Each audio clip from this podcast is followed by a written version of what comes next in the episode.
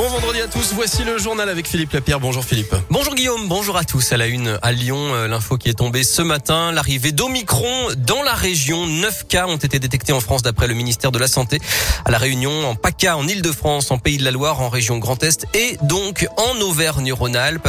Et ça y est, par ailleurs, dans le Rhône, le taux d'incidence du Covid dépasse les 500 cas pour 100 000 habitants. Cette cinquième vague déferle donc et dans ce contexte, Jean Castex vient à Lyon cet après-midi. Le Premier ministre qui a terminé sa période période d'isolement après avoir eu le Covid. Il vient visiter un laboratoire qui fait du séquençage de tests PCR avec le ministre de la Santé Olivier Véran. Il visitera aussi un centre de vaccination à Saint-Bonnet-de-Mur et fera escale à l'aéroport Lyon-Saint-Exupéry qui a renforcé ses contrôles sanitaires. Le chef du gouvernement a aussi annoncé un nouveau conseil de défense sanitaire lundi pour peut-être durcir les restrictions.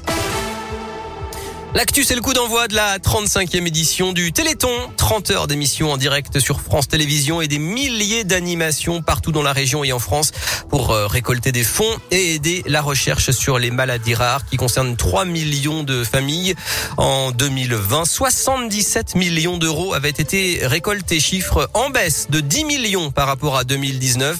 Mais avec la crise, de nombreux événements avaient été annulés. La dynamique doit donc reprendre parce que les dons permettent vraiment à la recherche d'avancer, comme nous l'a expliqué Laurence Thienot-Herman, c'est la présidente de l'AFM Téléthon. On est passé d'une période il y a 35 ans où c'était un vrai désert, aujourd'hui à une période où euh, on connaît 4000 gènes à l'origine de ces 7000 maladies rares. Autant de maladies pour lesquelles il y a un vrai parcours, un parcours de soins, un parcours de santé, et donc on a pu comme cela gagner jusqu'à 15 ans, voire 20 ans d'espérance de vie dans bon nombre de ces maladies rares. Et aujourd'hui, des premiers médicaments qui sont issus de la recherche financée par le Téléthon. Tous les ans, on finance à peu près 1000 chercheurs avec les fonds du Téléthon qui nous ont permis de faire des pas de géants avec des premiers médicaments très innovants qui sauvent la vie d'enfants qui hier étaient condamnés. Une vraie révolution médicale euh, grâce au Téléthon. Et le numéro 3637 et le site internet bien sûr don.téléthon.fr.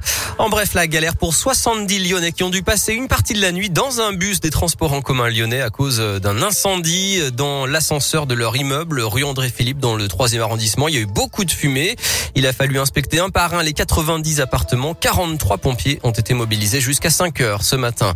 En Isère, deux hommes de 18 et 20 ans ont été mis en examen pour euh, le viol aggravé d'actes de torture et de barbarie d'une femme qui avait été retrouvée gravement brûlée à Voiron cette semaine. La victime âgée de 43 ans est hospitalisée à Lyon. Elle devra bénéficier de soins sur une très longue durée, a précisé le parquet de Grenoble. Le sport et le football, la 17e journée de Ligue 1 ce week-end. L'OL a rendez-vous dimanche à Bordeaux à 20h45 pour faire oublier la défaite contre Reims ce mercredi à Dessine. En rugby, le Loup reçoit Brive demain à 15h, 12e journée du top 14. Les Lyonnais 5e face aux Brivistes 10e. Et puis en basket, l'Asvel s'est incliné hier soir sur le parquet du Bayern Munich en Euroleague 73 à 65. Les Villeurbanais sont 9e.